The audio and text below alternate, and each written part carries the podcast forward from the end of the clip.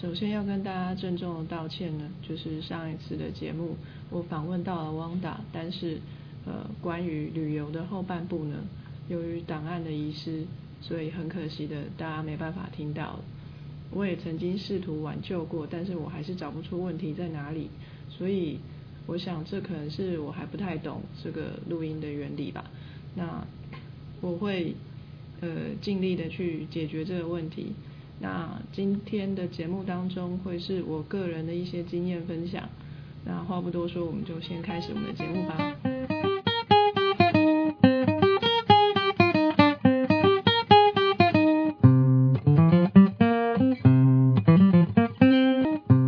今天要跟各位呃讨论分享的呢，是我个人对宠物这件事情的一些看法。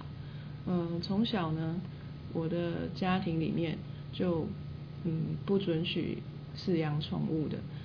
但是呢，我个人还是非常喜欢动物，所以只要是去亲戚家或者是其他地方看到小狗，我都会忍不住多看两眼，或者是就跟这只狗呢四目相对，就这样子半天过去，我也可以过得很快乐。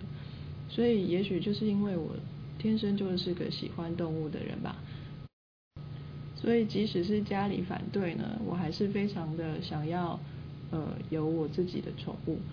但是到了我可以到外面租房子生活的时候呢，我还是没有去呃饲养宠物。主要原因呢，还是觉得说在家里养宠物似乎有一点太局限宠物的生活空间，而且也有可能会把家里弄乱。那所以我一直迟迟没有办法呃真正去实行这个理想，但是。呃，我的一个室友呢，他就是养了一只猫。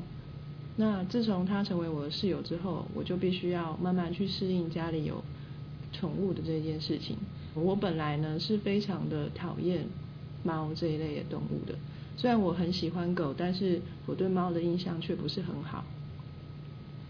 主要原因呢，还是因为猫的那一双眼睛看起来就是非常的邪恶，我觉得。看到会令人害怕，而且猫那种高傲的态度，我实在是不敢恭维。但是自从接触这一只猫之后呢，我觉得其实这个猫呢，也是有时候会听人话的。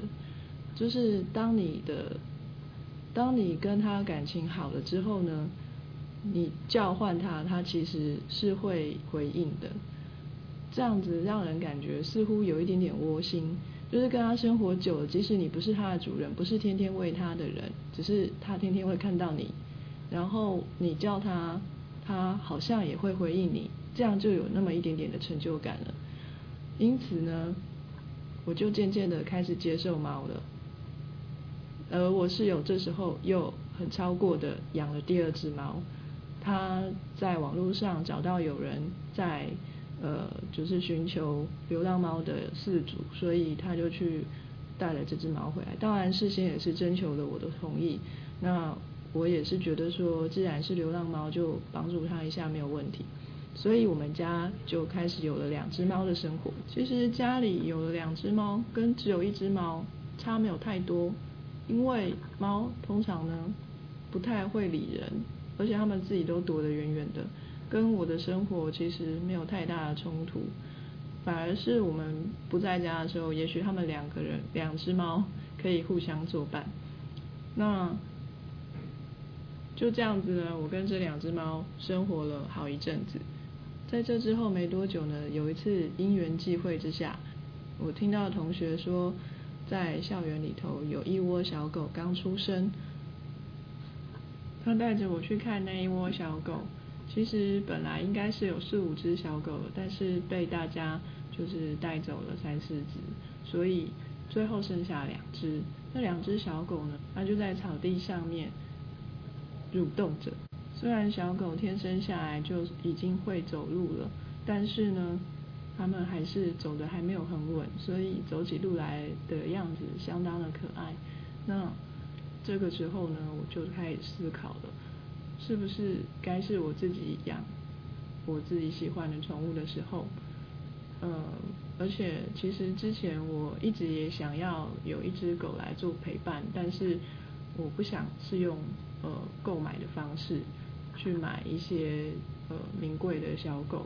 一方面呢，这样照顾起来可能要花蛮多钱的，因为反呃名犬嘛，可能会有一些难照顾。另外一方面呢，我也是希望能够多帮助一些流浪的动物，所以呢，我就决定养了一只小狗。看着这只小狗的成长呢，心里觉得非常的欣慰。小小的一只小狗，不到半年的时间，就像充气球一样的变得好大只，心里的成就感真是不言而喻啊！其实我还蛮幸运的，这只小狗呢，一直以来都还蛮健康的。它才刚离开妈妈的身边没多久，所以呢，还带有妈妈身上的这个抵抗力。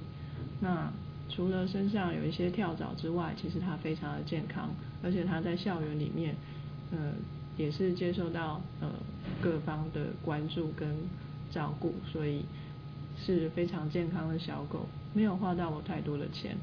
但是呢，在另外一次的机会里头，我捡到了一只小猫，这只小猫的情况就没有这么健康了。它是我一次实验做完，准备回家的时候，在校园里面看到的。我远远的就听到它喵喵的嚎叫着，可能是肚子饿了，或者在寻找妈妈吧。所以它的声音大到远远的就可以听得到。那循着声音的方向呢，我找到了它的踪影，但是他一见到我呢，就跳走了。那我一路追赶他，但是最后他还是失去了踪影。不过就在我要放弃的时候，我又听到路边的汽车传来很大声的小猫叫。我心里怀疑着，到底是不是同一只小猫呢？然后我好奇的靠近那一台车子，发现小猫竟然是在车底下叫。我弯低身子去看，却也看不到小猫的身影。但是它的叫声却洪亮的受不了。由于这只小猫是躲在汽车的引擎盖下面，所以我非常的担心，万一车主回来一发动车子，将会把这只小猫给弄死。所以我很，所以我还是想尽各种方法，想要把它骗出来。但是怎么敲怎么打，这只小猫就是不肯出来。最后我趴在地下。像在修车一样，从车子底下往上看，还是看不见他，却被路边的同学们看到了。他们也就是停下来帮助我，拿着手上的手机帮我照明，但是我还是没有看到他。后来聪聪明的警卫北北想到了一个方法，他告诉我们说可以用食物引诱他下来，因此我们就去准备了一些食物，放在车子底下。果然，那只小猫就出现了。我一把把它抓住，终于把它抓到手了。虽然小猫还是我喵喵的叫个不停，好似不情愿一样，但是当我把它抱在手上的时候，它却一动也不动，好像又觉得受到保护、非常安全的感觉。我真是搞不懂这只猫在想什么。后来呢，我把它带去给兽医院做检查。惊讶的发现，这只瘦弱的小猫胃肠道里面竟然有寄生虫，所以呢，医生开给我们一个月的药，整整一个月，这只小猫必须要跟我们家其他的动物做隔离，然后治疗，每天都要吃药，每天都还要抽空去陪它玩，就这样辛苦的照顾了一个月，终于可以出来跟我们家其他的动物玩耍了。本来觉得呢，家里已经有三猫一狗，已经是呃人满为患了。但是呢，前两天在我带着我们家狗去公园的路上，我又看到了一只小猫，它蹲在路边，一动也不动。这完全是跟我捡到的上一只小猫相反的情况，但是呢，却更引起了我的注意。在带着小狗去公园的路程当中，我就停下来，蹲着看着它，发现它的眼睛跟鼻子都被分泌物给粘住了。这样的情况看得出来它应该是发炎的很严重了，所以我觉得如果它继续在路边餐风露宿的话，很可能就这样子丧失了性命。因此呢，我还是毅然决然的把它带回家了。但是我并没有打算要养它，因为家里的动物实在是太多了，我也必须要考量我的经济能力以及有没有时间照顾这只小猫。所以我本来打算呢是带着它去看医生，把它的身体养好了之后呢，让它能够有自己独立生活的能力之后，就把它也放到外头去。但是天不从人愿呐。我带他去兽医院检查，兽医告诉我说，他的眼睛眼珠子似乎似乎已经发炎到已经变形的一个阶段，所以他很有可能在康复之后会是一只瞎眼的猫。这时候我心里就相当的挣扎，一只瞎眼的猫，即使它是健康的，他有能力在外面维生吗？而我违反了自然物竞天择的规则，将他救活了起来。这样子到底是害了他，还是帮助了他呢？也许本来他就应该要早早的解脱，离开这个世间，却被我一时的同情而延长了他痛苦的时间。这到底是对还是错呢？我也不知道。这个问题困扰了我很久，但是我室友告诉我一句话，他跟我说，只要是活着都是快乐的，所以我现在觉得帮助他应该是一件对的事，但是之后我有没有能力再继续养他呢？我到现在还是在考虑。我听从医生的嘱咐，每三到四个小时就为他冲洗一次眼睛。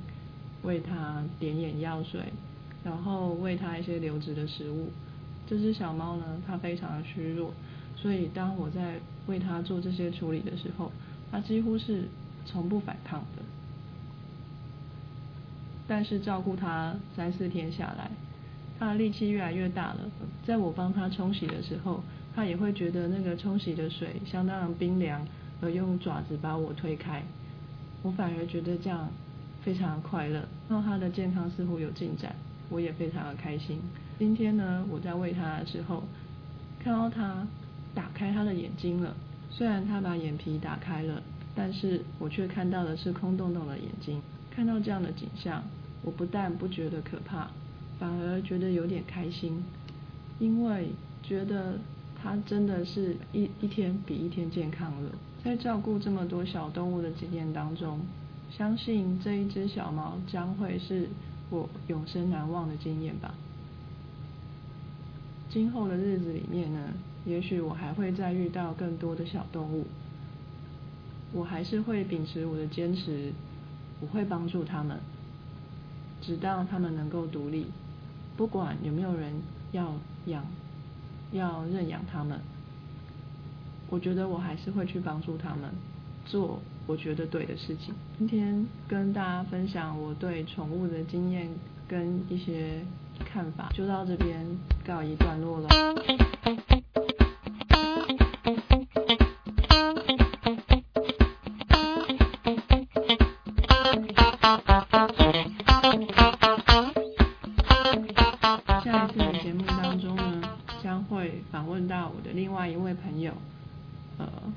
谈到关于旅游的经验，那希望各位朋友能够期待下一次的节目。